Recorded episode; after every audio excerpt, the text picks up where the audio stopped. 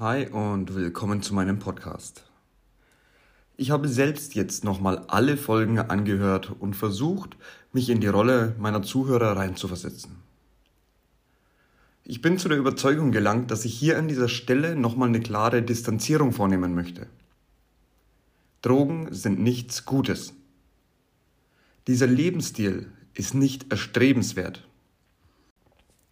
Ich bin ein positiver Mensch und werde diese optimistische Sichtweise und das Mindset dahinter, nämlich die leeren und positiven Dinge hinter wahnwitzigen Erfahrungen, die ich definitiv gemacht habe, zu sehen, zu erkennen und für das eigene Leben zu nutzen.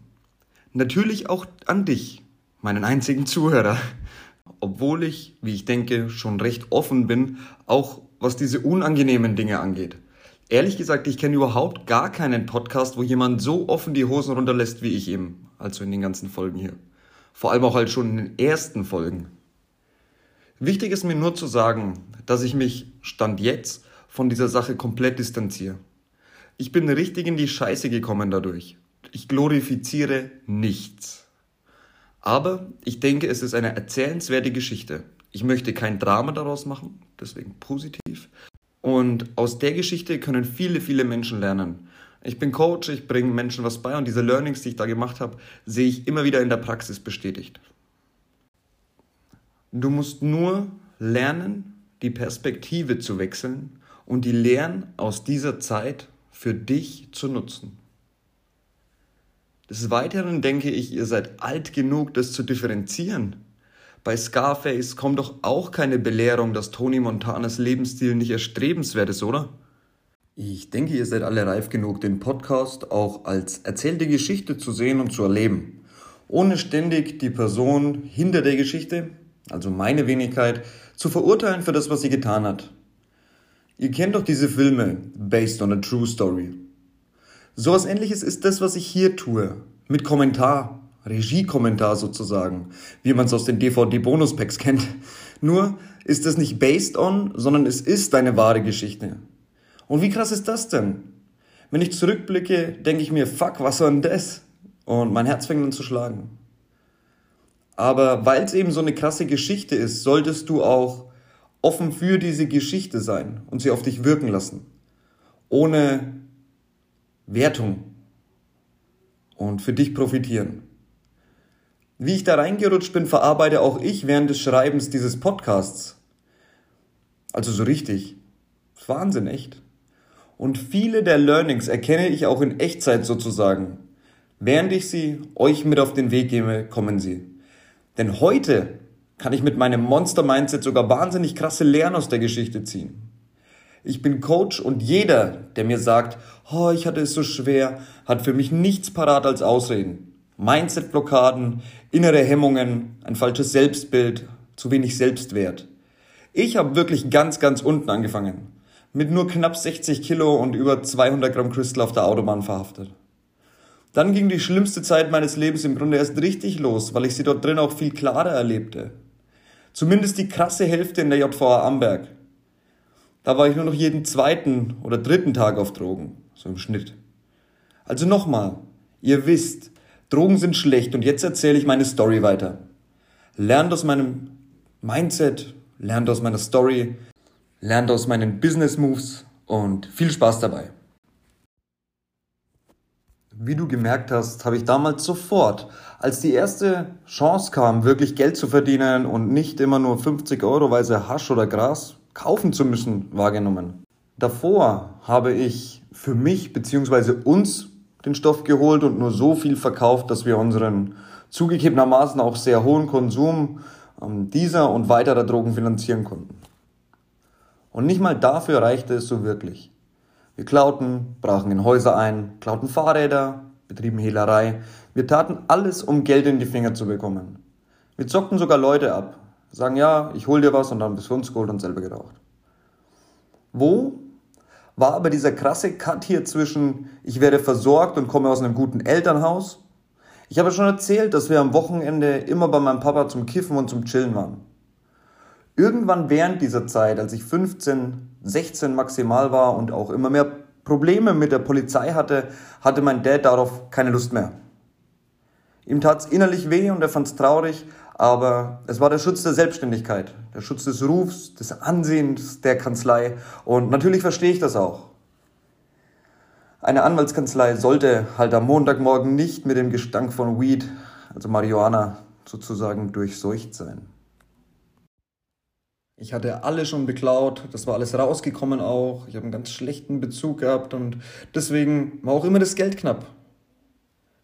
Vor allem kosten härtere Drogen halt einfach mehr.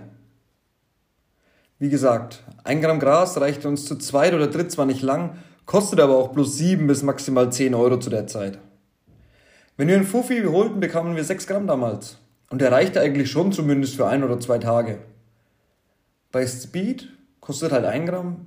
Ich glaube jetzt mittlerweile 35,40, also damals waren es für den Endkunden 35, die wir zahlten. Und dieses Gramm reichte nicht lange. Vielleicht einen halben Tag für zwei Leute, damit man also bis in die Nacht drauf war, wenn überhaupt. Ja, also je nach Qualität.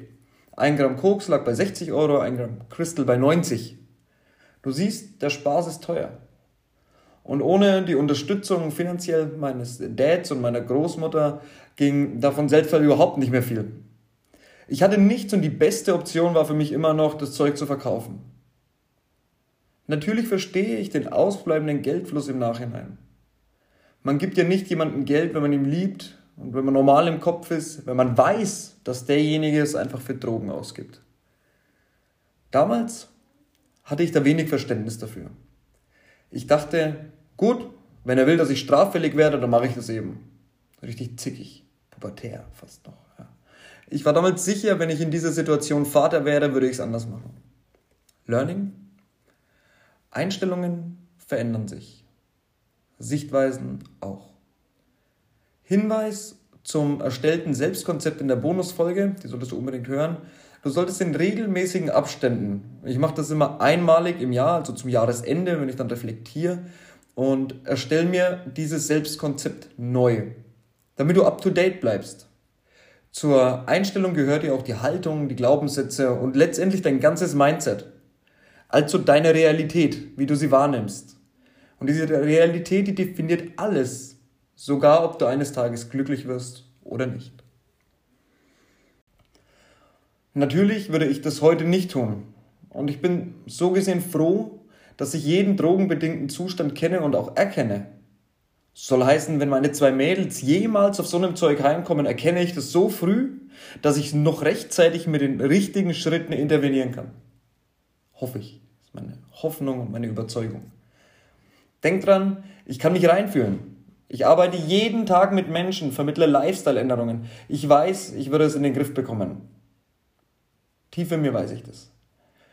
Wichtig, du musst es gleich am besten beim Erstkonsum entdecken, spätestens beim zweiten, also alles spätestens beim dritten Mal. Learning, du kannst perspektivlose Konsumenten nicht bekehren. Du musst ganz früh erkennen, und es geht vielen Leuten zu Hause so, deswegen dieses Learning, du kannst nicht intervenieren, du kannst nur dein Verhalten ändern. Was du vorlebst, ist relevant, nicht nur für deine Kinder, auch für, für Bekannte und Süchtige auch.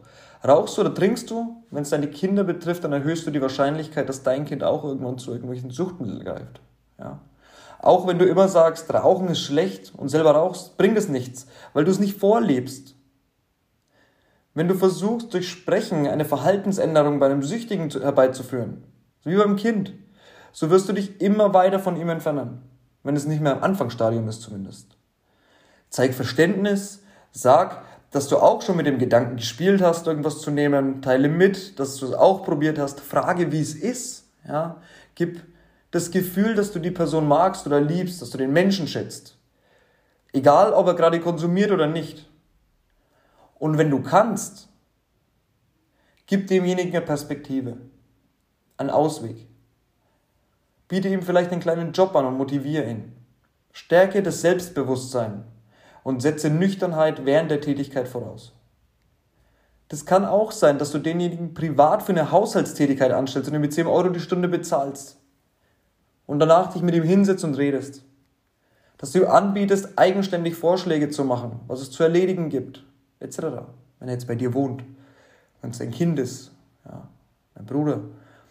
Alles, was in den Lehrbüchern steht, in Content auf YouTube oder ähnlichem, ist alles Bullshit. Du kannst nur versuchen zu verstehen und eine Bindung aufzubauen. Egal in welchem Alter. Sei ein Idol. Nur so geht es. Dennis saß bei mir und ich hatte so vor dem Kopf, wie viel ich Gewinn ich mit diesem Zeug machen könnte. Heute würde ich sagen, das bisschen Zeug. Aber damals war das echt viel für mich. In diesem Moment verstand ich, dass man ernsthaft Geld nur mit riesengroßen Mengen an Hasch verdienen kann. Oder Gras. Es müssten Mengen sein, die man auch nicht verstecken kann. Also nur mit hohem Aufwand irgendwie in der Karosserie von einem Auto oder so, aber so einfach verstecken kannst du es nicht. Das sind Mengen, die so riechen, dass du bei jeder Verkehrskontrolle am Arsch gewesen wärst. Dass du, wenn du in der U-Bahn sitzt, Abstand halten musst, wie jetzt bei Corona, damit niemand dein Gras riecht. Und mit dem bisschen Pulver, das man flach gedrückt im Beutel so dezent verstecken konnte, dass du sogar beim Abtasten unter der Boxershot so gut wie gar nichts gespürt hast. Gut, gutes Speed riecht, aber nicht so intensiv, wenn es einfach in einem Zipperbeutel ist. Da müsste man den Beutel schon aufmachen und die Nase reinhalten, damit man den intensiven Geruch wahrnimmt. In dem Moment erkannte ich, dass ich andere Substanzen verkaufen müsste. Komischerweise fällt mir dabei ein, dass ich immer schon bei Kumpels und Bekannten, die dealten, zwar nicht sagte, aber mir immer im Grunde dachte, das könnte ich selber besser machen. Und jetzt, jetzt hatte ich die Chance. Damit du mitkommst, wie ich zu diesem Denken kam. Ich habe die 100 Gramm Hasch genommen, habe mir 5 abgeschnitten. Eigenkonsum. 95 Gramm übrig. 950 Euro bei Einzelverkauf. Bei der Qualität 25 Gramm auf einmal, wenn es weggeht, für 225 Euro. 1 Euro Mengenrabatt sollte drin sein pro Gramm. 6 Euro war der Kaufpreis. 5 Gramm für mich, also knappe 300 Euro Gewinn insgesamt. Dann nahm ich den Beutel mit den 20 Gramm Speed. 400 bezahlt, 700 wert. Bei 35 Euro Verkaufspreis, 2 Gramm weg, für uns, also noch 230 Euro Gewinn.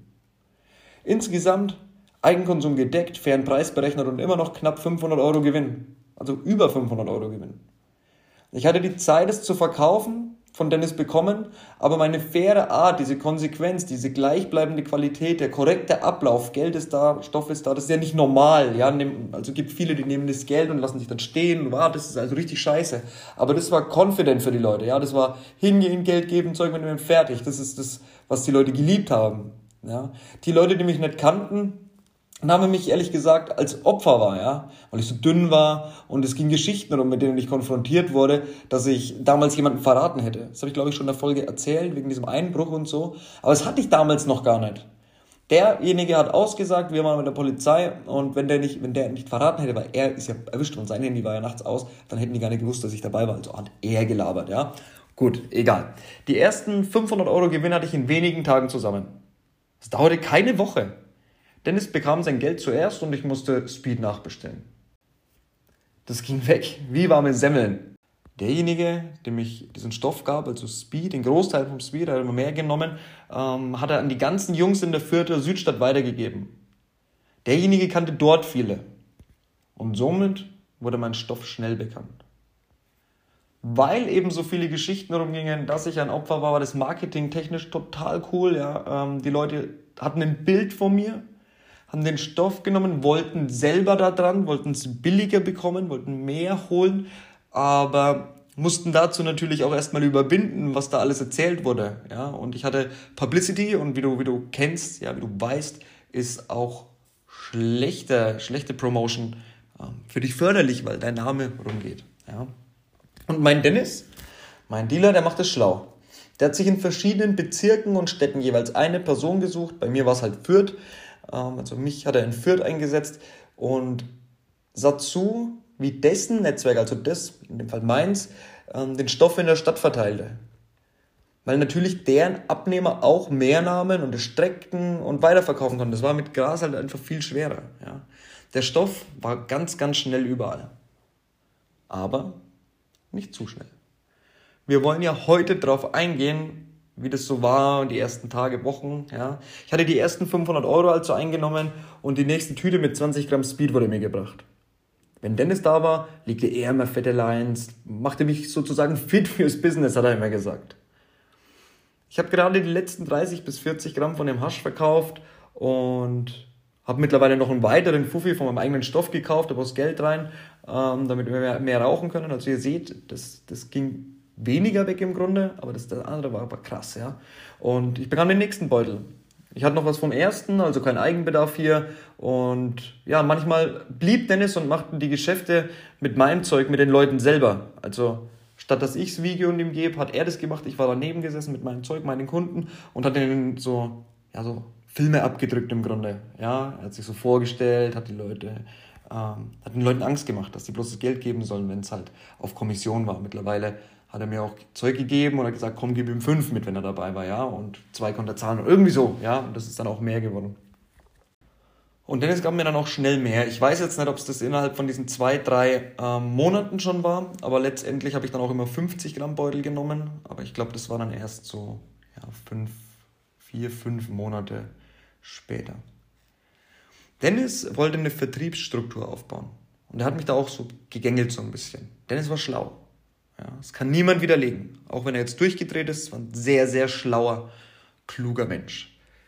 Ich verkaufte schnell den zweiten Beutel, die Mengen wurden jetzt schon mehr, also 5 Gramm da, 10 Gramm da, mal 2 Gramm da. Die Leute haben es halt auch weitergegeben, haben ein bisschen Koffeinpulver mit rein, war immer noch Topzeug, ja, so nicht gemerkt und so und haben es dann weiterverkauft.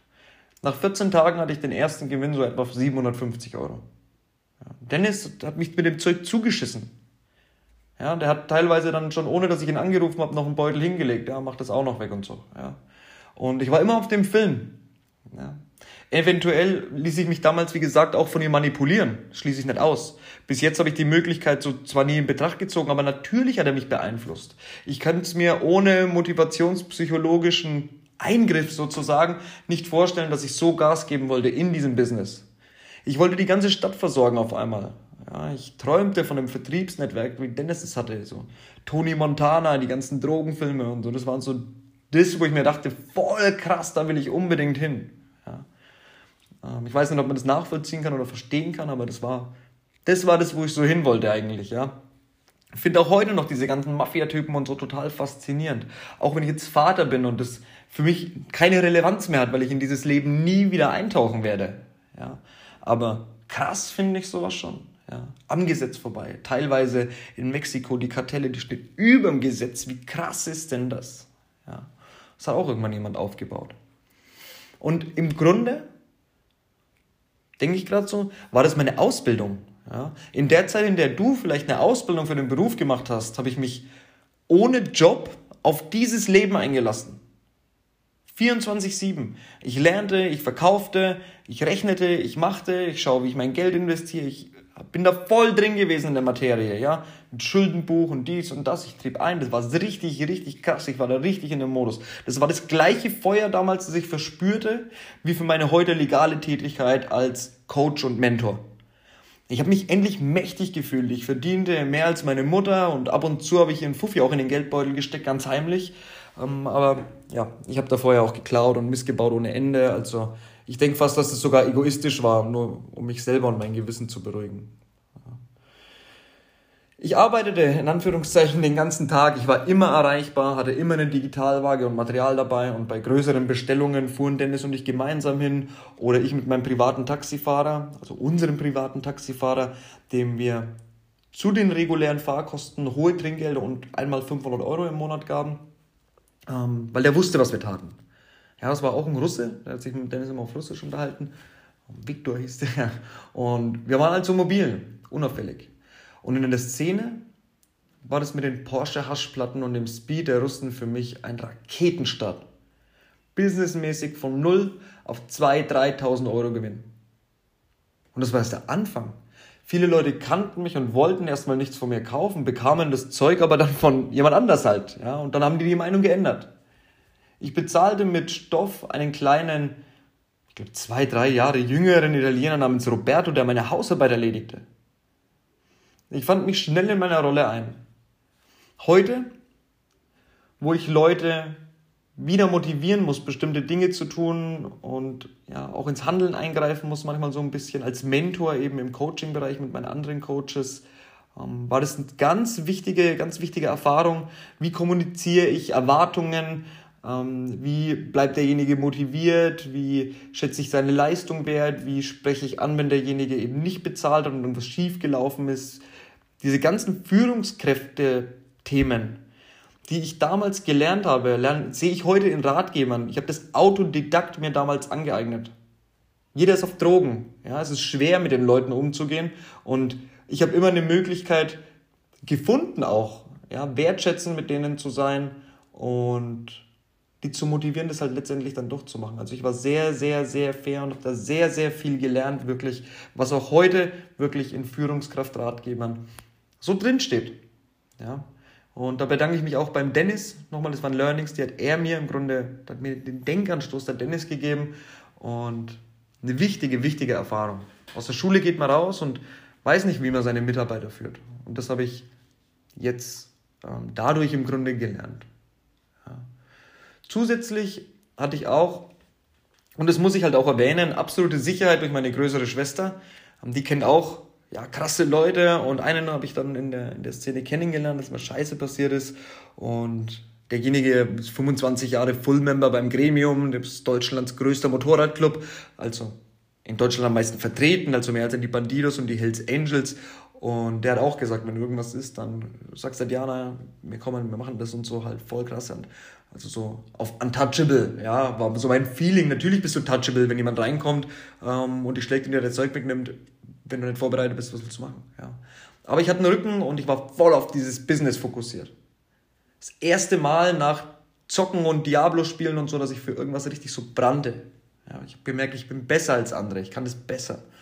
Ich lernte, lernte und nicht, dass du denkst, ich, ich war da gesessen und habe einfach das bekommen und dann angerufen, das drückt das und das, das dann verkauft. Nein, ich habe Strategien erarbeitet. Ich habe überlegt, ja, wer kriegt was, wie viel, weil die Abnehmer waren da. Jetzt war das Zeug ähm, das Problem. Ja, weil der Dennis konnte 200, 300 Gramm ähm, nicht auf Kommission mitnehmen und ich wollte es nicht kaufen, ja, weil das war auch trocken und alles, das war Paste, ja. Scheißegal. Gut, am Ende des Tages habe ich monatlich innerhalb von drei Monaten, nachdem ich gestartet habe, monatlich ein halbes Kilo Hasch verkauft, also 1000 Euro Gewinn. Und ja, ich habe da größere Mengen halt auf 8 Euro verkauft. Ich wollte zufriedene Kunden aufbauen, habe selber 6 Euro bezahlt, manchmal 5,50 und dann erst wieder den Preis erhöhen. Learning für dein Business, Business Learning. Du musst den Markt kennenlernen und die Zielgruppe locken. Und erst, wenn derjenige gar nicht mehr an eine Alternative denkt, weil er deinen Namen überall sieht, weil er da denkt, okay, cooles Angebot, sehr fair, dann kannst du den Preis erhöhen. Du solltest es aber nicht mit Stoff machen, sondern mit einer selbstständigen Coaching-Dienstleistung oder Produkten, die du verkaufst, die legal sind, legale Produkte. Aber diese Regel gilt auch dort. Weiteren habe ich 200 Gramm Speed verkauft im Monat, das waren noch 2000 Euro Gewinn, manchmal auf 30 Gramm ähm, pro, 30 Euro pro Gramm verkauft und ja, ab und zu mal Teile, so ein bisschen Kleinzeug. Wann kam das Crystal dazu? Also das war da überhaupt noch gar nicht relevant. Ab und zu hat man es mal genommen, so eine Mini-Line geschnupft, aber ähm, ja, es war nicht relevant. Also es hat mich da noch überhaupt nicht beeinflusst. Das kam während dieser Zeit, ne, das kam später. So richtig relevant wurde das eigentlich erst mit 18. Diesen Zeitraum beschreibe ich hier in der Folge aber nicht. Es geht irgendwann dann in einer der nächsten Folgen, da komme ich dann zu dem Punkt wahrscheinlich. Ich bin ja jetzt schon bei meinem 16., 17. Lebensjahr und dann ging es auch irgendwann mit dem anderen Zeug los. Aber da ist dazwischen noch ganz, ganz viel passiert. Ich beschreibe den Zeitraum jetzt gerade von, ich habe mich entschieden, ernsthaft zu dealen und etwa drei, allerhöchstens vier Monate danach. Also diese Zeitspanne ist jetzt aktuell in dieser Folge ähm, für dich zum Einordnen zumindest so, so geskriptet und geplant. Ich war also noch am Anfang und die richtigen Drogen mit dem meisten Cash-Potenzial, also die, mit dem meisten Cash-Potenzial Crystal, waren noch gar nicht im Sortiment. Und jetzt sind wir mal ehrlich. Genau diese Entscheidung damals, keine Ausbildung zu machen, das Leben als Dealer, das hat mich schon dahin gebracht, wo ich heute bin. Ich bin nicht stolz auf das, was anderen Menschen dadurch passiert ist, aber ich bereue nicht. Ja, also ich bereue nichts. Ich denke auch, wenn es jetzt nicht zufällig auf irgendwelche Kinder oder so gegangen ist, das sind erwachsene Menschen, die wissen, was sie tun. Ja, das war auch damals schon so mein Gedanke. Ja, ich habe auch gewusst, dass dieses, dieses Zeug, das sich mir dann total kaputt macht. Ja, aber es gibt Menschen, die treffen diese Entscheidung, genauso wie es Menschen gibt, die jeden Abend drei, vier Bier trinken oder Zigaretten rauchen. Also es ist immer noch so meine Einstellung. Ja, ich würde es, wie gesagt, nie, nie, nie wieder tun. Aber man darf nicht vergessen, dass auch Menschen, die eben so ein Leben leben, Erfahrungen machen, die im Leben wichtig sind. Also es ist keine verschwendete Zeit, wenn dein Geist wach ist. Ich habe letztendlich, wenn man die Haftzeit abzieht, vielleicht also die, die zwei Haftzeiten, die dazwischen, ähm, sieben Jahre Crystal konsumiert. Und nur weil ich meinen Geist fit gehalten habe, ja, mich auch gepflegt habe etc., nur deswegen bin ich noch so fit. Schaut euch mal andere Leute an, die sieben Jahre oder länger auch das Zeug genommen haben. Und alles andere, was sie in die Finger bekommen haben, außer Heroin. Also erstens, ich lernte Termine wahrzunehmen, zu planen, ich lernte den Umgang mit Geld, ich erfuhr, naja, das war erst leider 2014, dass Geld allein wirklich nicht glücklich macht. Ich lernte Zuverlässigkeit, Loyalität, ich lernte Menschenkenntnis. Ich habe ein ganz krasses empathisches Gespür und kann aber auch sehr schnell abblockieren. Also ich lasse mich da nicht runterziehen emotional. Mindset und Kopfsache vom Dennis kenne ich das, also dieses Mindset-Ding, was ja jetzt in Zeiten der Persönlichkeitsentwicklung so krass relevant ist. Und ich habe ein Non-Stop-Mindset entwickelt. Das ist heute noch so. Ich kontrolliere meinen Kopf. Manchmal komme ich in den Modus und sage, oh ja, jetzt geht gar nichts und dies und das. Bullshit. Es geht jetzt und ich gehe jetzt an den Computer und mein Kopf übernimmt diese Meinung und ich fühle mich, ich muss tun. Ja? Monster-Mindset. Und da bin ich stolz drauf. Kannst du es auch? Nein, ich schätze nicht, weil das können die wenigsten, wenn sie in einer schlechten Gedankenspirale sind, zu sagen, stopp, ich mache jetzt das, weil es ist sinnvoll und mein Kopf hat das zu tun und dann mein Herz die entsprechenden Emotionen zu schicken. Das passt auch so. Diese schlechten Emotionen hören dann auf. Deine Gedanken erzeugen meistens diese schlechten Gefühle. Ja, und wenn du dein Denken kontrollierst, dann hört es auf. Ganz wichtiges Learning. Ich lernte, wie man den Markt erobert. Ich lernte, ähm, wie man präsentiert. Und ich lernte konsequentes Verhalten. Ja, also das habe ich alles dort gelernt und noch dazu habe ich mein Selbstbewusstsein enorm gestärkt. Ja. Und nochmal, damit es jeder kapiert. Ich glorifiziere hier gar nichts. Und ich sage dir, wie es war. Und ich sage, es war scheiße. Ich weiß heute nicht, wohin das Zeug letztendlich gekommen ist. Und wenn nur einer dieser 100 Leute meinen Stoff an einer Schule verkauft hat, sollte man eigentlich mich kreuzigen, weil ich das einfach in Kauf genommen habe. Ich denke nicht, dass diese Leute irgendwelchen Kindern was antreten. Ich habe viel erlebt in der Szene, wie du merken wirst oder jetzt vielleicht schon gehört hast. Also richtig, richtig krasse Dinge. Aber das sah im Grunde jeder als No-Go damals, auch wenn Süchtige waren, die sich gegenseitig beklauten. Du bist nicht in dieser Welt, aber versucht, die Perspektive zu bekommen. Ähm, das waren Süchtige, die sich gegenseitig beklaut haben, aber wenn es sein musste, ja, weil sie kein Geld hatten, aber vor Älteren hatten die meisten Respekt und vor Kindern eigentlich alle. Also ich kenne niemanden, der Kinder nicht liebt. Damals dachte ich, ja, das sind alles Süchtige. Wenn ich es denen nicht verkaufe, dann verkauft es halt ein anderer. Und mein Stoff ist wenigstens nicht gestrickt. So dachte ich damals. Gerade habe ich so ein leicht flaues Gefühl irgendwie in der Magengegend. Ja, Schuld, Schuldgefühl vielleicht, ja. Viele Situationen habe ich mir im Nachhinein auch vorgestellt, seit 2014. Stell dir vor, jemand hat bei mir Speed gekauft, schnupft es, rastet aus, weil es nicht verträgt und schlägt impulsiv sein Kind oder seine Frau. Das sind alles Schicksale, die damit zusammenhängen und das weiß ich, ich weiß es. Und deswegen ist es auch ja, schon ein Drama. Und das ist halt auch eine Sache, die ähm, ich kontrolliere meinen Kopf. Ich denke nicht daran, weil es Gedanken sind. Es sind Gedanken, es muss nicht die Realität sein. Aber ich habe darüber schon nachgedacht. Ja. Ich glaube, also glaub mir, ich glorifiziere gar nichts. Ich bin mir dieser Schrecklichkeit deutlich bewusst. Ich habe ganz, ganz schlimme Dinge getan. Aber hör dir die Geschichte an. Learning? Bilde dir kein Urteil, bis du die ganze Geschichte kennst. Im Alter kannst du dir kein Urteil bilden, wenn du nicht mehrere Aspekte des Gesagten kennst oder selbst auf ein großes Wissen im Thema zurückgreifen kannst. Das war's für heute. Vielleicht verstehst du jetzt, warum ich der Verlockung, viel Geld zu machen, nicht widerstehen konnte. Bis zur nächsten Folge, dein Lieblingscoach Marcel.